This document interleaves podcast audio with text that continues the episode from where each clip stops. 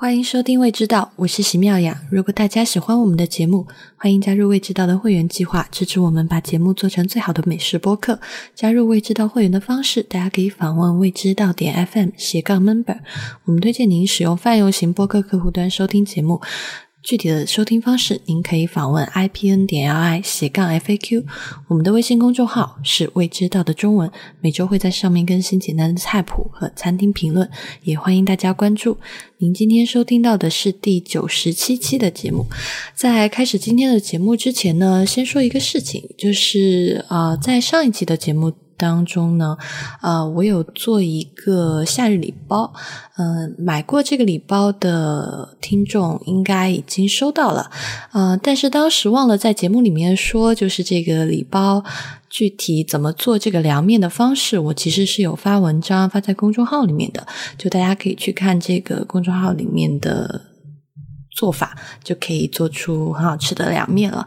然后有一个问题，这里再强调一下，因为四川的凉面呢，它其实比较像意大利面，就是它在煮的过程中不能煮到全熟，大概你煮到七成熟的样子就可以捞出来了。然后时间是一分半，它在捞出来以后放凉的过程中还会再变熟，所以大家可以放心的按照一分钟半的时间捞出来，然后就可以吃到。比较完美的凉面了，呃，这一批凉面也有很多听众和读者留言说没有买到，呃，今年夏天最近跟这个厨师沟通了，应该还会再补一次货，但应该就最后一次了。然后补完以后，今年夏天就结束这个凉面的销售了。之后补货以后，会在节目里面也会在微信公众号。宣布的，就大家可以留意关注。今天我们来聊的一个话题呢，是新加坡米其林餐厅的问题。呃，在线上的是我，还有蒋勋，还有莫石。嗯，莫石应该是我们这儿最权威的，可以跟我们聊这个话题的人。大家好。然后，嗯，当时这个米其林又要聊聊米其林。对啊，我们这这几个月连着聊好好多次了，感觉。嗯嗯。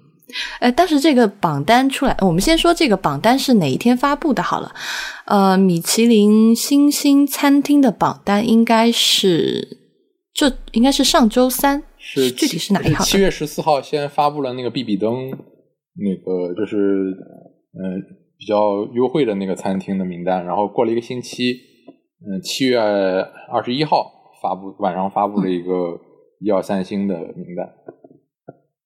你当时看到那个版本什么心情？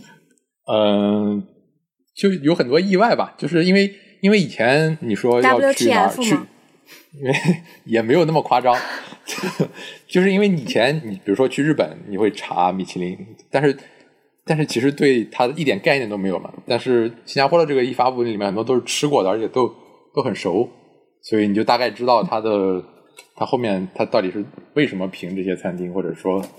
嗯，有什么猫腻在里面？啊，我们可以先来讲一下这次总共评了多少家餐厅。呃，这次一共评了评了一二三星，一共是二十九家餐厅，然后 一共是三十七颗星，然后评了三十四个比比登的那个推荐。嗯，其实其实数量不是很多，相比于其他国家地区。嗯啊，数量上挺谨慎的。我我其实不太清楚这历史。东京东京第一年不知道评了多少的吧。哦，现在是会比较多，但第一年评了多少？可能第一年也是比较谨慎的，可能也是慢慢加的。嗯，再具体聊，可能大家现在最关心的问题就是这些餐厅到底好不好吃，分别都是什么，有没有值得推荐的？但是我觉得在聊餐厅之前，还是先来聊一下。新加坡在评这一次米其林星星的一个评委团，然后还有具体的标准。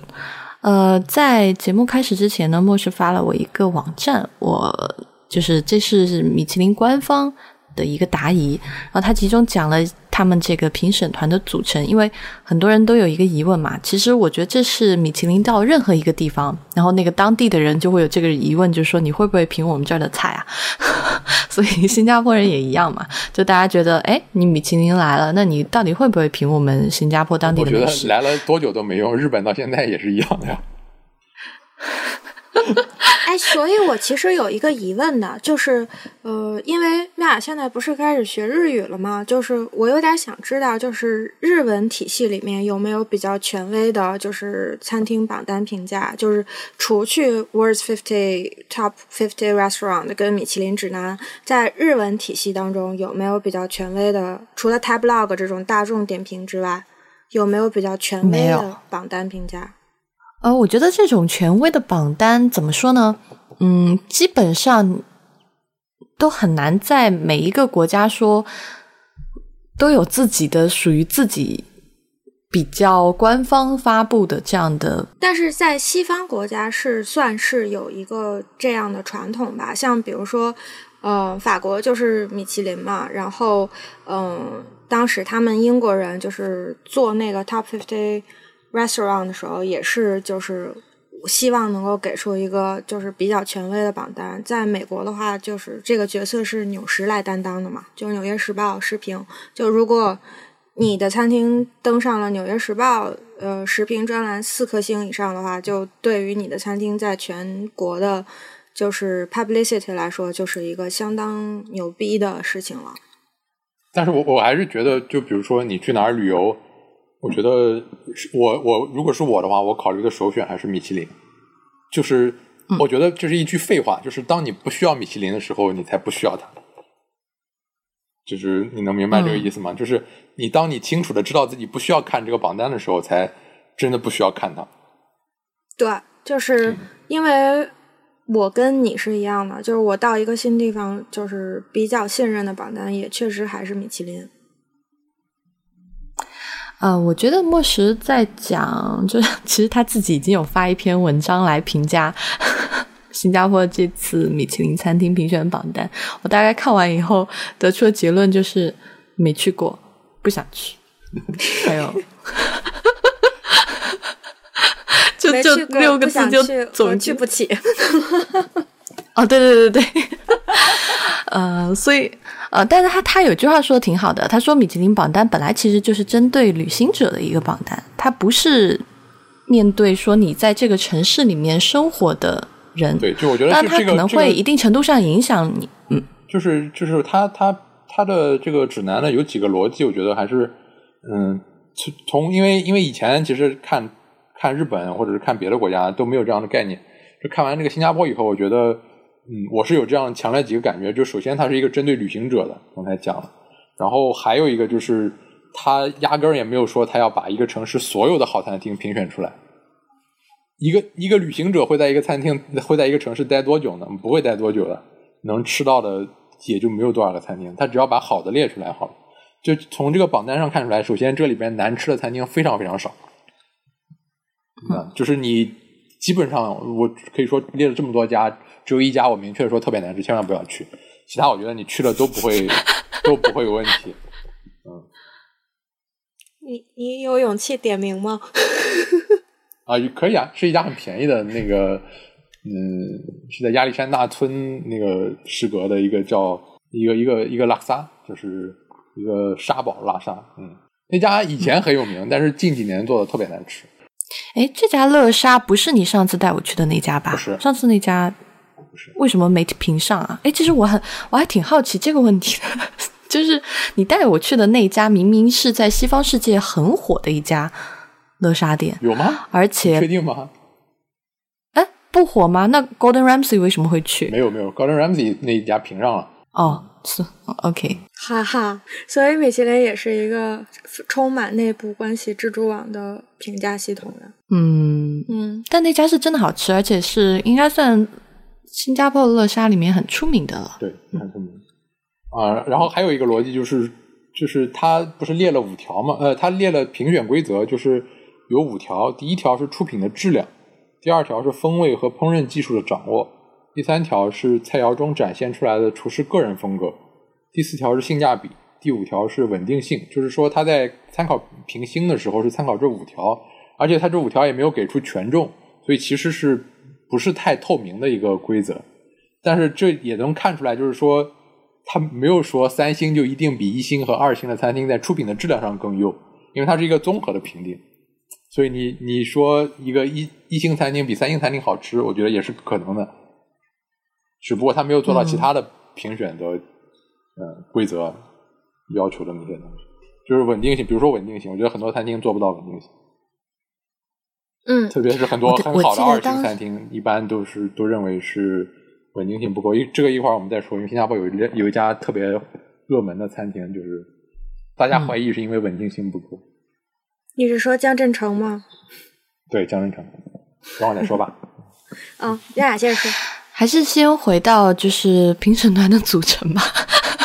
这问题抛了好久，一直没有给出大家答案。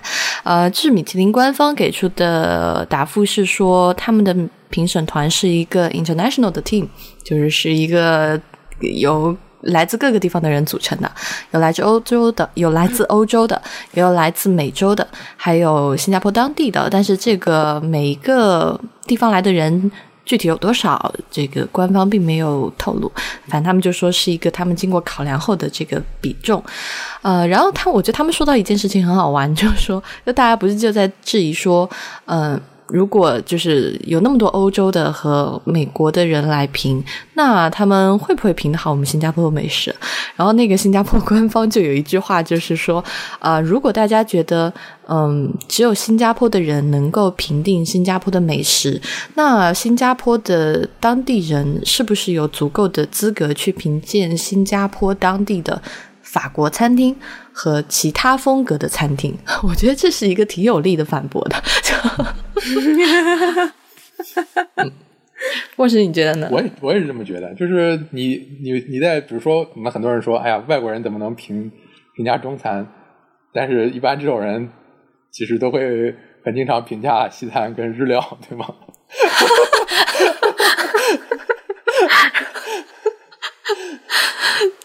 嗯，所以其实，呃，整体来说，我觉得米其林还是靠谱的。至少你在米其林很难吃到说，就是正常餐厅水准标准以下的。反正我我自己还从来没有遇到过。哦，有遇到过一家，马上收回自己说的话，先打自己脸一下是吗？觉得，嗯。好吧，我们啊，然后我们就来讲餐厅吧。就是刚才莫石不是有讲到说二星的餐厅，但我觉得我们一个一个来讲好了。嗯，这次米其林在新加坡评了这么多星星店，但米其林三星只给了一家店。而这家米其林三星店呢，我跟莫石看到的时候都就下巴要掉到。脖子了，我也差不多。我其实还是挺惊讶的，嗯，这个谁来讲？一起讲吧，反正我们三个都有槽要吐。嗯，呃，因为这个今年只评了一家三星，就是侯不雄的餐厅。嗯，哎，侯不雄这家店是在新加坡开了两家店，嗯，都是在那个 Resort World 的酒店，嗯，名胜世界酒店。然后这次民生世界酒店是米其林的合作者大赢家，没有第一名。他就是在官网上，我还没有那天还没有公布的时候啊，我就看到他说他的那个 partner 第一个就是那个名胜世界酒店，我就估计这个侯不雄肯定是要拿三星了。但是我没有料到只有他一家三星。嗯，这个真的是很还还挺让人惊讶。他开了两家，一家是说侯不雄 restaurant，就是就是一个比较高级的餐厅。就是里面装修特别豪华，然后吃的也特别正式。还有一个就是他招牌性的那个拉塔利耶，就是那个工坊工作室，嗯，侯不雄的工作室那家就稍微轻松一些，然后也没有像那个 restaurant 那么贵。最后是那家是几星啊？二星，一家三星，一家二星，所以侯不雄又多了五颗星星。侯不雄帝国，嗯，侯不雄这两家餐厅分别是哪一年开的？嗯，开了有有四五年了吧？啊，但时间还是挺长的。对，然后他每年会过来这儿一次，应该是来新加坡一次。我们当时知道，我自己知道侯不雄在新加坡拿到三星的时候，震惊的原因有两个，一个就是三星只给了侯不雄，这其实是蛮意外的，就是。我们去看香港当时发布的榜单，三星也不是只有一家，呃，其比如说日本，我记得日本其实第一年的时候也是有好几家进入就是得三星的，也不是只有一家，所以这个孤零零的一家这件事情就让我还挺惊讶的。而且第二个惊讶的就是又是侯不雄，就呃。我我去过何不雄的工作室，我没有去过他的那个就 restaurant 的那个，但是我去的工作室也是去的香港那家。我自己吃何不雄下来最大的感受就是，这是一家无功无过的餐厅，就 就是嗯，你说不上他哪特别不好，但你也说不上他在料理上能够给你特别大的。惊喜，嗯，所以他第一次就拿到三颗星，这个就让我觉得，哎，就至少在创新能力上吧，就不会觉得他有那么好，这是我惊讶的原因。嗯，你们俩呢？我我也是在工作室吃的，我在新加坡的工作室吃的，嗯，就还还是不错的，就食物还是不错的。然后，但是侯不雄不在的时候呢，就服务就比较糟糕一点。嗯，我感觉就是 我们三个人应该都是吃不起他的三星，因为我也吃的是工作室。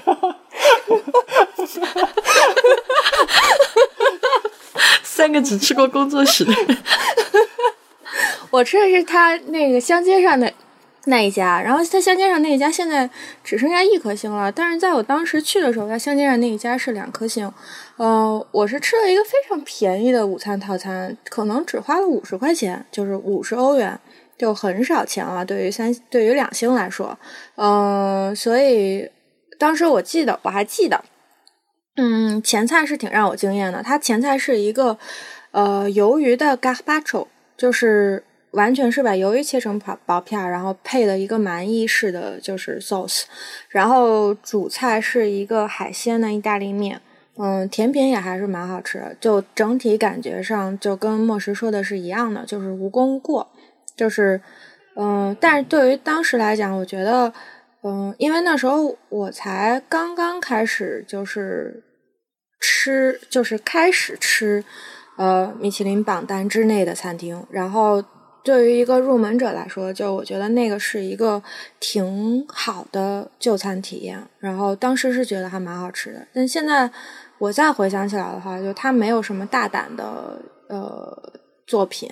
然后，所以其实我觉得就是米其林现在对我来说，我。常常就是觉得它有一点像那个电影界的奥斯卡，就是你说它到底评出来的是不是好电影呢？我觉得是的，但是就是当它的 criteria 就是有一个程序化的标准之后，所有的人都知道应该怎么做才能拿奖。就好比说，大家现在拍电影的人，他们在那个整个工业界，他们都会说：“哦，我要这样设计剧本，然后这样拍，找这样的演员，然后最后出来的整个流程，然后就是。”都是 fit in 奥斯卡的那个 criteria 之后，然后你基本上就是会觉得说这整部电影就是为了奥斯卡设计的，然后最后他就很容易入围奥斯卡，不管拿不拿奖，他就是很容易入围。然后我觉得米其林也是差不多的，就他很很有一点奥斯卡的气质，就是如果你真的是整个餐单，然后嗯餐厅的 set up 都是向着米其林的那个方向设计的话，你就特别。就是你入围的那个几率就会增大，就确实是这样子的。我觉得你这个比喻有一点不不恰当，因为呃，我觉得米其林榜单如果真的要往电影界比的话，它可能更像是加纳，嗯，然后真正比较像奥斯卡的是 Top Fifty。为什么这么说？因为奥斯卡是。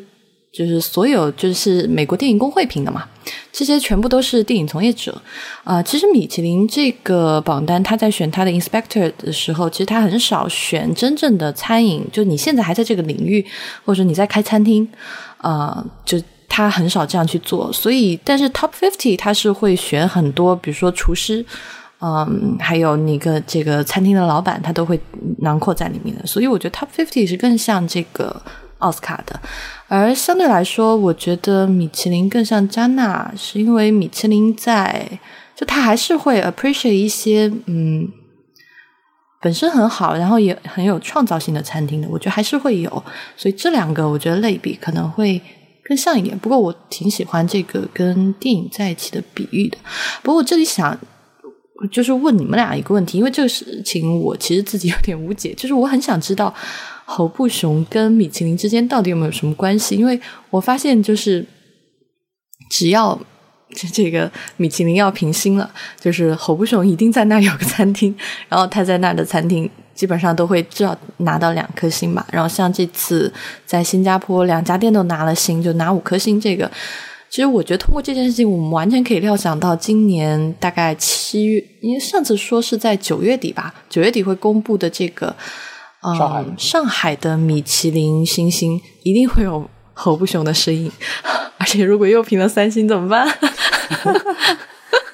呃，就说实话，我现在在法国听到业内厨师讨论的最多的就是去中国开餐厅，就是因为呃，中国对于他们来讲是新大陆，之前可能呃没有觉得说呃中国这个市场有多重要的，然后现在因为米其林要进入，所以它突然变成了一个特别特别重要的市场，然后。有一点，我现在的感觉就是有一点觉得，好像所有法国的名厨都在摩拳擦掌，就包括呃我的老师，然后我之前就是有跟过的 chef，然后都在跟我们讲说，哦，现在中国的机会太好了，如果。嗯，有机会的话，他们都希望就是能够进军中国，因为基本上西方市场已经是饱和的了。然后，如果是非常有野心，然后想要拿星星的 chef，然后现在都在等着，就是在新大陆上，他们可能会更容易，要比在要比他们在法国本土更容易拿到星星。那我觉得侯不雄的话。我觉得他真的是一个特别会取巧的 chef，就是他的商业嗅觉是极其灵敏的。就他当年也是最早一批，呃，到达美国的 chef，就是在美国开始把米其林做起来的，最早全球化的米其林连锁。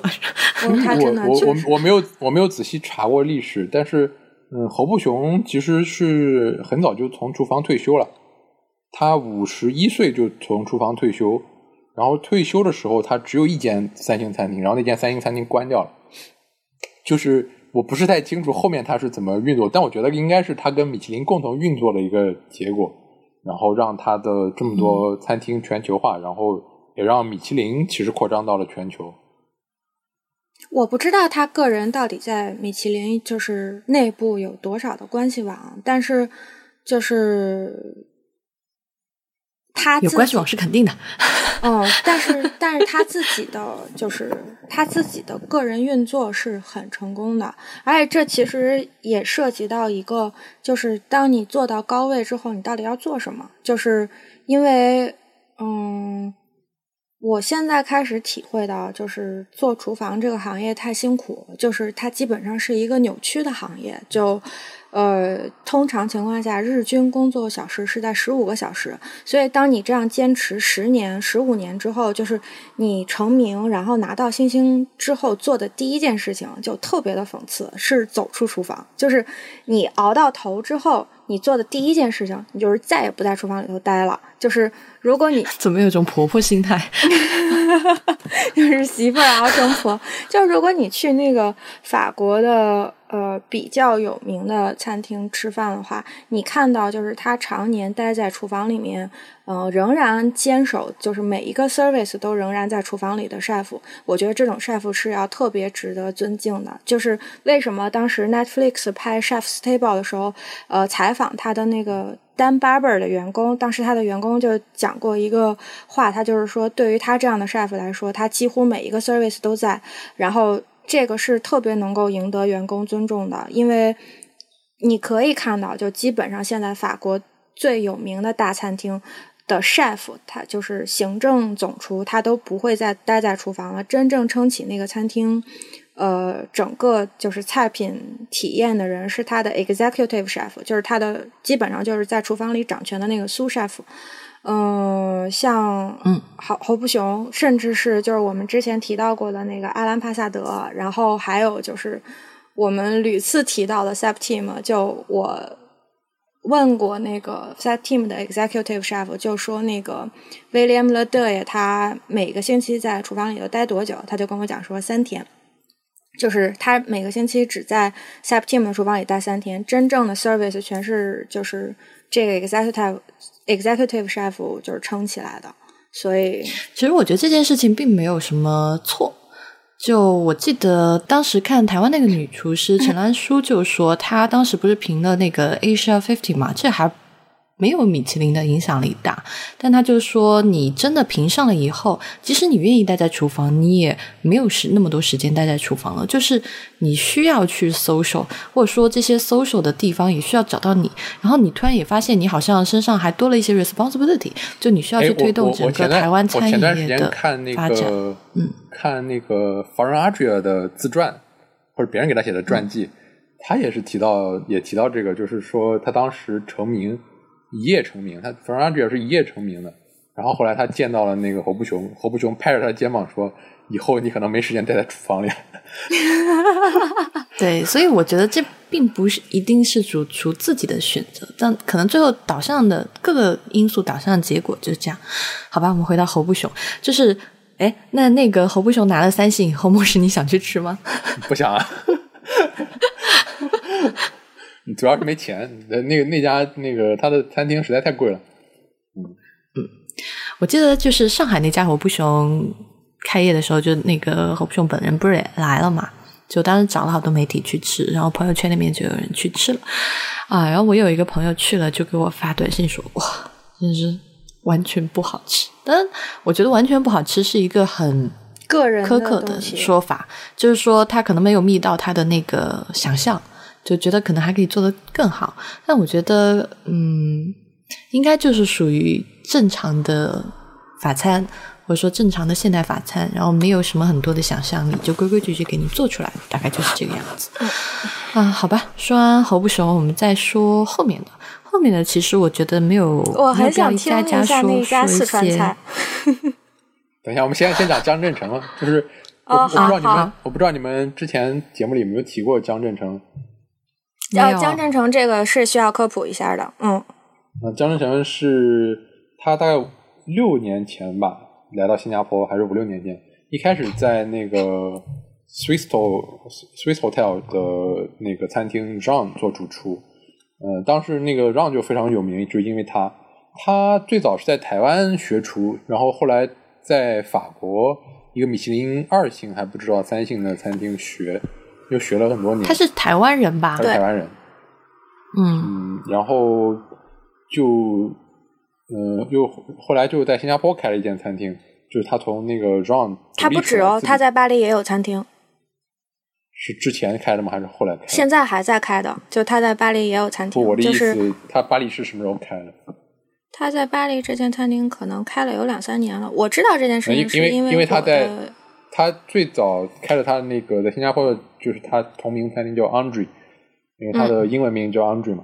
他开完 Andre，然后火了以后，又在新加坡开了好几家，又在台湾开了，啊，可能也在巴黎。然后他在巴黎也有餐厅，就现在还在开。听，就是因为我有一个学姐之前是在那间餐厅工作的，然后那个他跟我说，江振成还做挺多就是中式法餐的，然后听说他们有一道名菜是炸馒头。我。我觉得江镇成是一个很就是愿意把自己中餐的这些，所以就想吃到的这些素材运用到现代法餐中间的人。包括他现在，其实我觉得他并没有把很多精力投入在新加坡这个 Andrew，他大部分时间都在台湾，就管他自己那个在台北新的那个餐厅，而且那家餐厅就是享誉很高啦。而且做的都是很多在地化的食材，然后用现代厨艺的方式去做。嗯，我觉得他本人还是一个挺喜欢这种 combination 的东西的。我上次去新加坡的时候，其实有拜托莫氏帮忙订，但是因为我去的时间太急了，大概两个礼拜前吧，然后让莫氏订就没有订上。这这家餐厅应该是新加坡最难订的，听说是基本上，因为他他是会让你先指定一个。一个时间，然后他会让你留两个预备时间。听说那个指定的时间基本上是定不上的。嗯，我去吃过一次，但是印象没有特别好。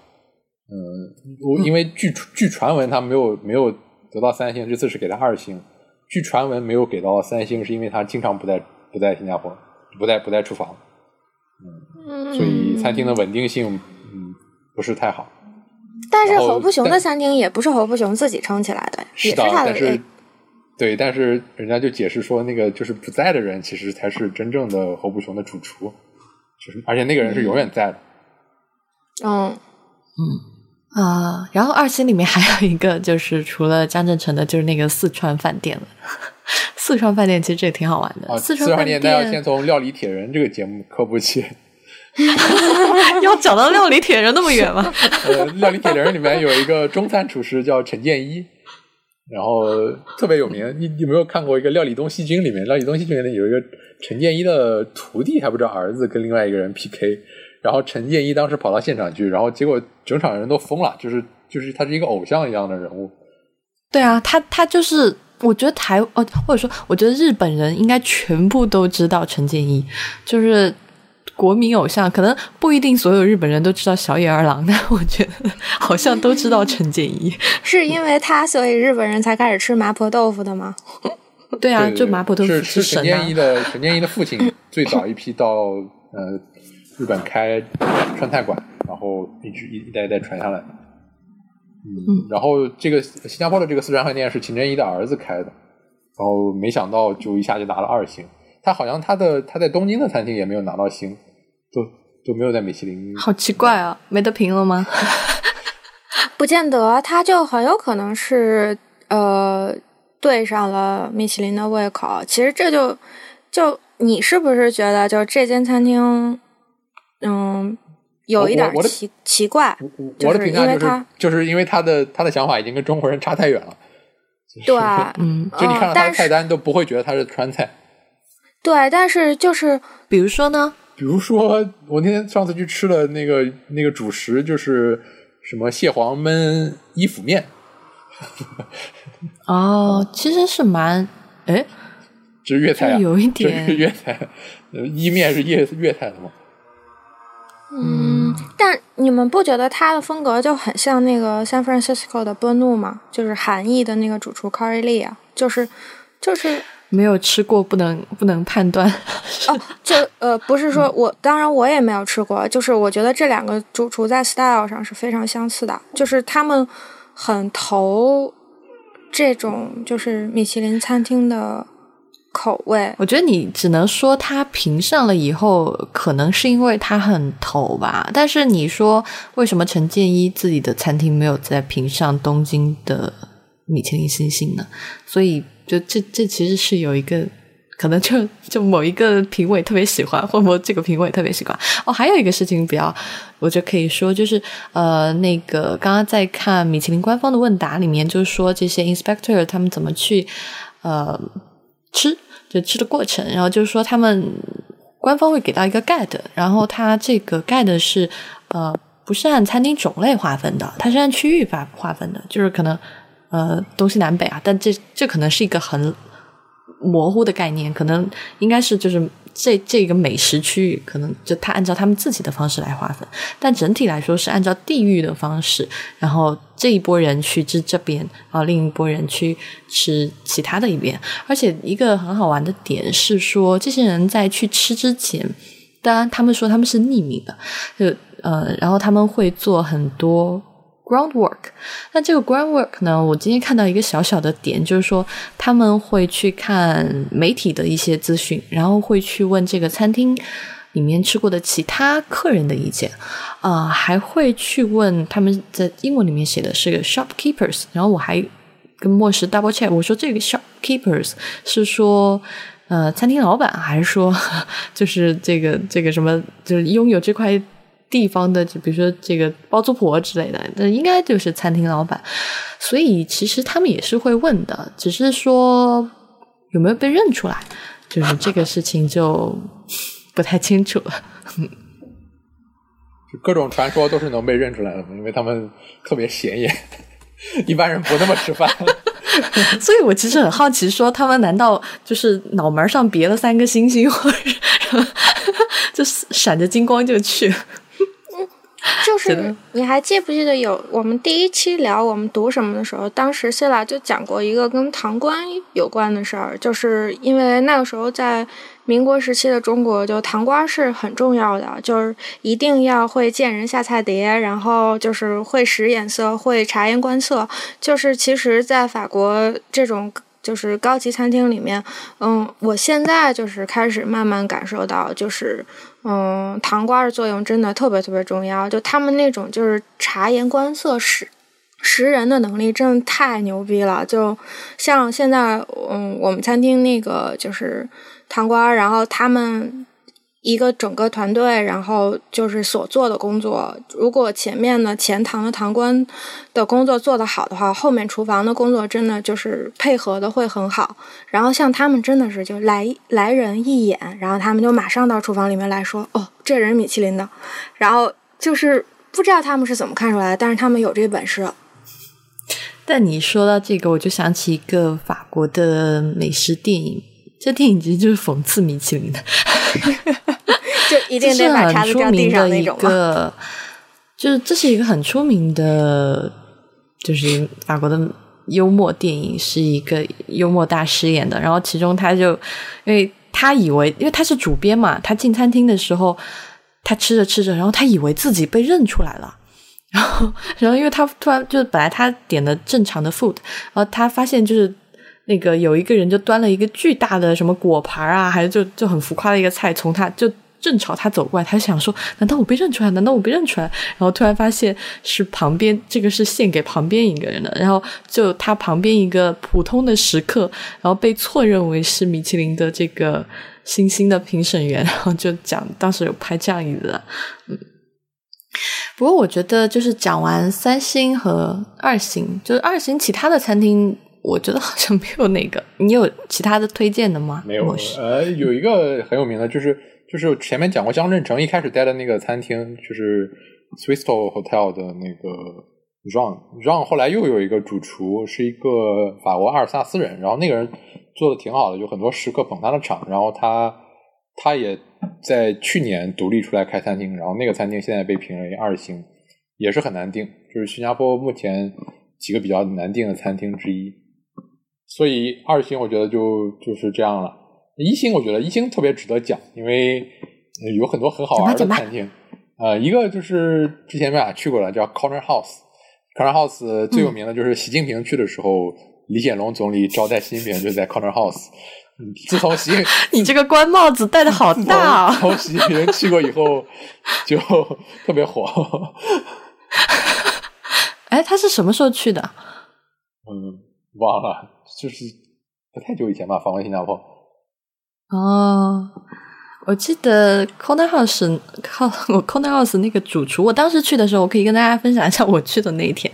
因为嗯，Corner House 它的地方很特别，我记得是在呃新加坡一个植物园吧，在新加坡植物园的一栋以前的一个大使的官邸。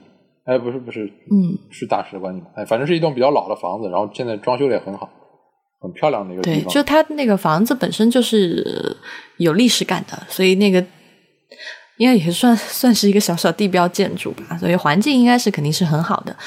嗯，然后我去的那天很特别，那天好像是新加坡建国多少年？一百年？五五十年？五十年？五十年是五十年？嗯，然后。当天的菜呢，就跟平时的差别很大，因为啊，那个 Corner House 它有一个。标志性的菜就是它的那个洋葱嘛，然后我当时去我就说，哎，今天那个洋葱有吗？他说，然后这样今天嗯不好意思没有，因为因为今天是那个五十年的庆典，然后我们今天准备了一个非常特别的 special menu，然后这个 special menu menu 是什么呢？就是呃当时那个主厨他把新加坡从建国开始，然后到现在的一些慢，就是随着年代感。流行的，或者是他小时候吃过的一些小吃，然后按照这个时间的逻辑整理成一个菜单。然后这个菜每一道菜呢，比如说当时吃到了一个牛肉面，然后那个牛肉面印象很深刻，就是真的很好吃。呃，就当时那碗牛肉面，我反正他每一个菜都有个故事，就是说他妈妈带他在街头当然吃过那个挑着担子叫卖的牛肉面，然后他用了一些很现代的方式，比如说他那个牛肉的高汤，其实他是按照法式的牛骨汤来做的，呃，然后肉呢也是选的什么澳洲的肉啦，反正就是一些当时选的和牛，对，这个记得很清楚，选的澳洲的和牛。呃，然后用了一些比较，然后它里面有那个嗯分子料里面的球形技术嘛，就做了一些小爆珠。呃呃，但是就记得那个牛肉汤真的是极度的鲜美，然后他还有用到一些新加坡当地的香料，就觉得看起来不起眼的东西，然后明明是很街头的小吃，但是在他的手上就幻化成一个可以上台面的。真正精致的食物，所以这个印象很深刻。然后还吃了很多乱七八糟的什么，呃，他说他呃八九十年代，然后那会儿什么，呃，披萨涌入呃新加坡，然后大家都吃披萨和炸鸡的时候，然后他就做了一个呃 new version 的披萨，反正就都很好玩，就可能跟平时的菜单有一点不一样。我觉我觉得是一个蛮有创新的能力，同时也有技术的。一个厨师，然后后来我还去他的后厨跟他聊了几句，然后跟他，然后他们后厨其实很小，因为他那个房子不大，然后你会发现说他们呃十几个人吧，在一个小小的后厨里面，我当时还挺惊讶的，因为后厨感觉就二十平米，十五到二十平米，他一个人要真的很小，一个人就要占两平米，对，这个主厨大家之后可以去翻他的照片来看，就他的体型非常的。嗯，就有一点 sofa potato 的那个意思。那他就他动作很灵敏，我在后厨看他做，然后我就跟他还聊了一些其他的餐厅，就他还 comment 了香港的一些餐厅，然后就说他跟香港那边很熟啊之类的。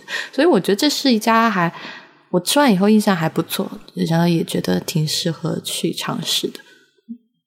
而主厨其实很年轻，我觉得他比较好的就是他很年轻，很有想象力。但是，但一般来说，这种就是老推出新的东西的餐厅，其实就在米其林的体系里不是特别，不是特别那个容易拿到高分，因为它不太稳定嘛。就是你一旦出一个新菜，嗯，其实是需要一定时间去改进改进它的。就包括像 Noma 一直评不到三星这种，就就就是反正是它不太适合米其林的体系的一个。但是我觉得也挺重要的吧，就是。创新这个事情啊，一星的话，你觉得跟 Corner House 一样的这种做呃 fine dining 的餐厅，还有什么你觉得很好的吗？嗯嗯，因为发呃一星的里面其实评论就很杂，有日料，有法餐，有印度菜，有有澳洲街边小吃，也有有澳洲菜，有街边小吃。就你知道，这里面最贵的，这这里面最贵的是那个澳洲的那个 Tatuya 主厨开的，在赌场开的，赌场旁边开了个叫 Wakugin，Wakugin 一个人，嗯，套餐最起码是两千多人民币，然后这个里面最便宜的是一个油鸡饭，那个油鸡饭两块钱新币，就十块钱人民币，呃，它同样都是一星，但是你还是要搞清楚它它到底多少钱，因为。你十块钱跟两千块钱吃的绝对不可能是满意程度是一样的，虽然它都是一星。嗯，它是靠性价比评上的吧？我觉得是啊，因为真的是真的是挺便宜的。这个这个就刷新了记录啊！以前全世界最便宜的一星是那个香港的天好运嘛，嗯，现在这个就被刷新了，因为它真的好便宜，一碗一份一份油鸡面就十块钱人民币。哦。天好运人均是多少啊？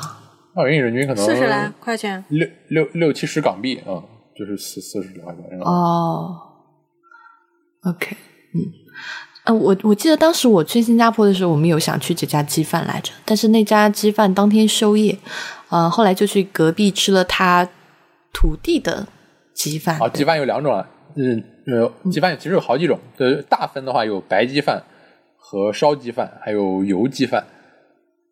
呃，白鸡饭就是顾名思义，就是它只是白煮的，白煮出来的。这个呃，传统的海南鸡饭，新加坡海南鸡饭就是只有白鸡，但是一般的摊子也兼卖烧鸡，就是烧鸡是炸出来的，就是表皮是皱的那个炸过的。呃，还有一种鸡是油鸡，油鸡是用那个酱油卤煮出来的。嗯，豉油鸡嘛。豉油鸡，嗯，它是用那个酱油煮的。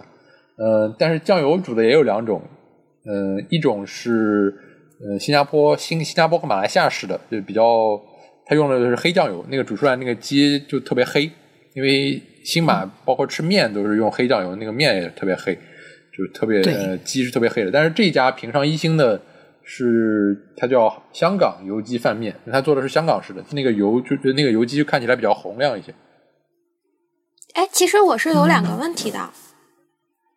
啊，嗯，我就是想问，你觉得就是平上星星的这家餐厅跟其他的鸡饭比起来，真的有过人之处吗？就是我觉得，嗯，就是我我在开始节目录之前，咱们闲聊的时候不是也说过这个问题吗？就是我觉得对呃，对于欧洲人来说，他们是不存在街头小吃这个这个概念的，就是因为你出，如果你出人工。的价格太高了，所以你如果出门吃饭的话，就是你一定是要比在家里做饭贵的。但是在亚洲这件事情就是不存在的，因为你外食跟自己在家里做饭的成本是差不多的，就是因为亚洲外食的价格是很低的，所以嗯，像这种就是街头小吃的东西是可以做的很好吃的。但是我就觉得说，街头小吃的这些东西其实就算。你有口碑推荐，然后每每一个餐厅都有自己的秘方呀，什么之类的。可是我觉得，就是上了榜单的餐厅，真的跟没有上榜单的餐厅在水平上，实际上相差的不会太多，就是不会因为说它有星星，它就会比其他的店格外好吃。所以我是感觉，如果是特别便宜或者是很市井平民化的小吃店，是没有必要去看榜单的，还不如靠当地人口碑推荐呢。哎，但是但是其实，嗯，其实米其林这个榜单里面选的都还挺有名的，都还是挺有名的。我这么说吧，就是比如说像这家一星的油鸡，它可能不是我的首选，但是它一定可以排到我觉得新加坡比较好的油鸡里面前五名。然后他有那你首选是什么？我首选是另外一家。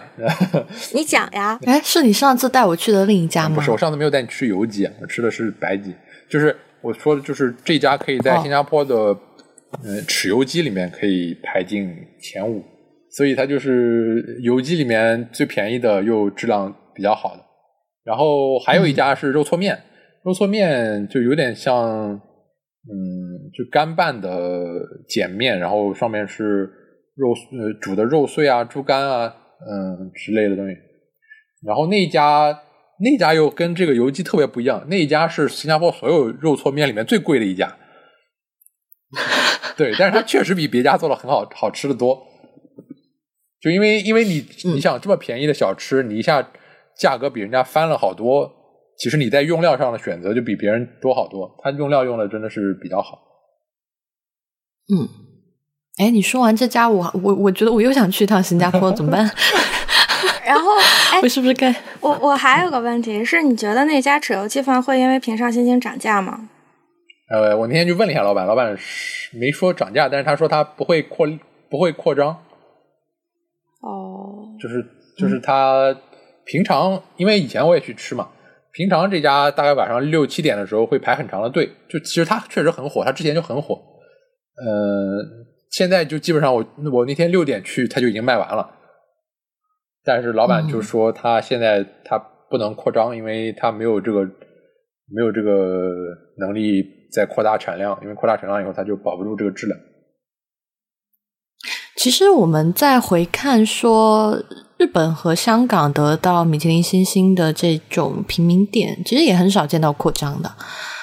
呃，基本上就是还是维持原来的状况。像上次我在东京去吃的那个米其林星星的拉面店，呃，它是哦，它后来有开过一个分店，但那个分店也是完全就是卖不同风味的拉面了，而且就是据说那个分店还现在还有点问题。然后它但它的那个。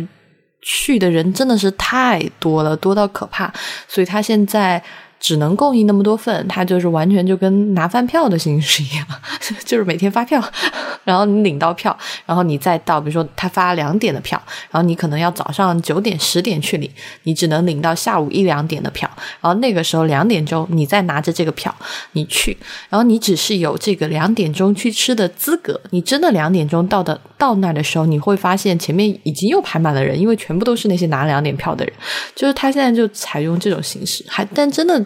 扩张的店，我倒还真的没有听说过有什么。不过我现在在回看说米其林评小吃这件事情，其实一开始他们进入香港是没有评小吃的嘛。那这件事情其实我觉得在新加坡也是一个很聪明的，或者说很亚洲化的选择。就他们已经在第一次发布榜单的时候就已经包括进了新加坡当地这些很便宜的小吃了。所以还是一个比跟之之前评其他地方第一次评有一个比较大的变化，就还还是改变了他印象，因为因为之前大家都预测说新加坡的这些街头小吃会进那个那个比比登的推荐，而且比比登比比一星、二星、三星要提早发布了一个礼拜，而且大家都看到那些餐厅了，而且比比登餐厅里面还有一些很贵的，所以大家。完完全没有心理准备，觉得它会便宜那么便宜的一星，没有一点防备是吧？哎，所以这样讲来，其实今年上海有可能会评小吃、小笼包什么的，是吗？对，我因为小笼包真的是一个太 international 的食物了，你知道吗？就算你说这个鸡饭，我觉得你。可能讲给外国人，有些人还真不知道。那你说小笼包，我觉得这个世界上可能真没几个人不知道。呃，然后呃，其实这件事情我另外又岔开啊，就是想到呃，上海要评米其林了，突然就想讲一个题外话，就是最近在，因为我我们不是以前老在节目里面讲说，北京其实还蛮荒漠的，就是比如说你要吃甜品就。基本就没有，就以前前两年就完全没有跟世界接轨的甜品店，就全部都是那种胡同甜品，就 就端上来一个盆栽，然后然后就是什么布丁上面撒点那个可可粉，然后再就是搞个什么绿色植物插出来一个盆栽，就什么东西，然后这就是最受欢迎的胡同甜品。然后这两年渐渐的就有一些甜品店进来了，而且今年有一个。东京的，而且在东京都非常非常火的甜品店，就是在七月份的时候在北京开了啊。然后最近还有很多新的餐厅开，包括最近不是开了一家很好的烧鸟店嘛？啊，那天去烧鸟店的时候跟那个老板聊，然后好像还有一些其他的店要开。突然我们就觉得北京的餐饮业也也进入了一个。蓬勃发展的趋势，所以我觉得米其林要进一个国家或进一个城市，其实对这个城市的餐饮业是一个很好的促进的。嗯，就是蛮好的，我觉得大家都能够受益。就是你，你作为食客，你可能有更多的选择，你因为有更多餐厅进来，然后你能吃到更好的食物。呃，对于餐饮从业者来说，可能他也可以更好的吸引顾客。嗯，好哦，这里我突然要话锋一转，因为一直答应帮雨前做一件事情，就是我们这儿要插插入一个硬广。呃，就是雨前老师呢跟朋友合开了一家餐厅，在北京，然后这家餐厅呢是做意。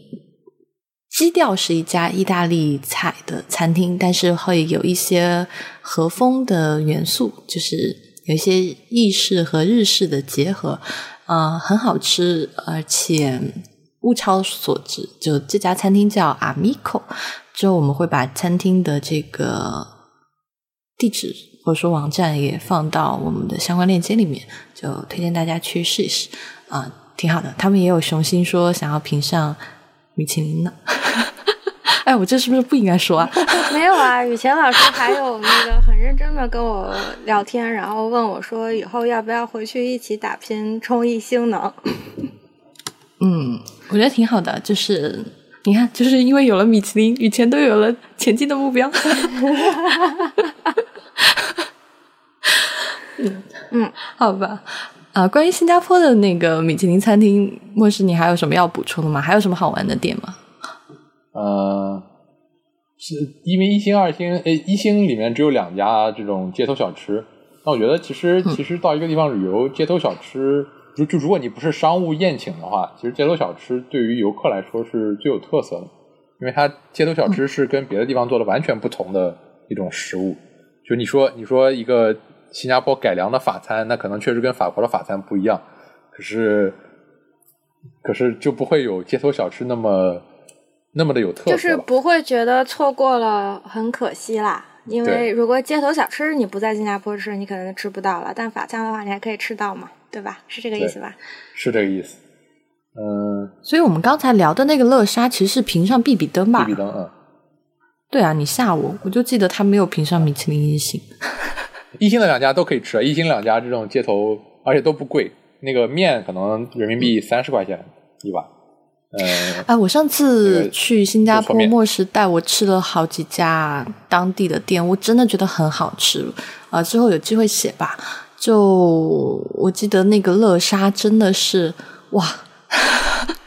就是，而且因为我之前去马来西亚有吃过马来西亚风味的乐沙，然后又去新加坡吃了新加坡版本的，就两个版本。就如果你要去了解不同地区的人们的口味，我觉得这种小吃啊，就是对比同样的小吃对比起来吃，你就最能了解当地人的喜好。就是马来西亚版本的乐沙和新加坡版本的乐沙，就是。有很明显的区别，这个之后再细讲好了。嗯，行。呃，那新加坡的小吃除了乐沙，然后海南鸡饭，嗯，有一些就肉骨茶有平上必比登吧？肉骨茶有一家松发，呃，就是最近也开了很多连锁，就比较好找。我觉得松发是一个比较好找的，然后质量又不错的。我我上次带你不喜欢松发，我我上次有带你去吃吗？松发是那个连锁店吧？对，是个连锁的。嗯，呃，然后在很多商场都有的，我记得。呃，没有很多商场，他没有开特别多家连锁。哦，但我是我上次去的，我是在一个偏僻的地方，因为肉骨茶在香在新加坡那几个名字真的太像了，我得回去 check 一下我去的那家。嗯，如果说我推荐了，我推荐的是发起人。哦，对，发起人。诶，所以莫老师是比米其林还要靠谱的榜单存在是吗？呃，我相信他的口味啊。我觉得这个就是朋友推荐，就是因为如果你经常跟他一块出去吃，然后你了解他的口味的话，那是就当你确定了知道你不需要米其林的时候，那你就不用看米其林了。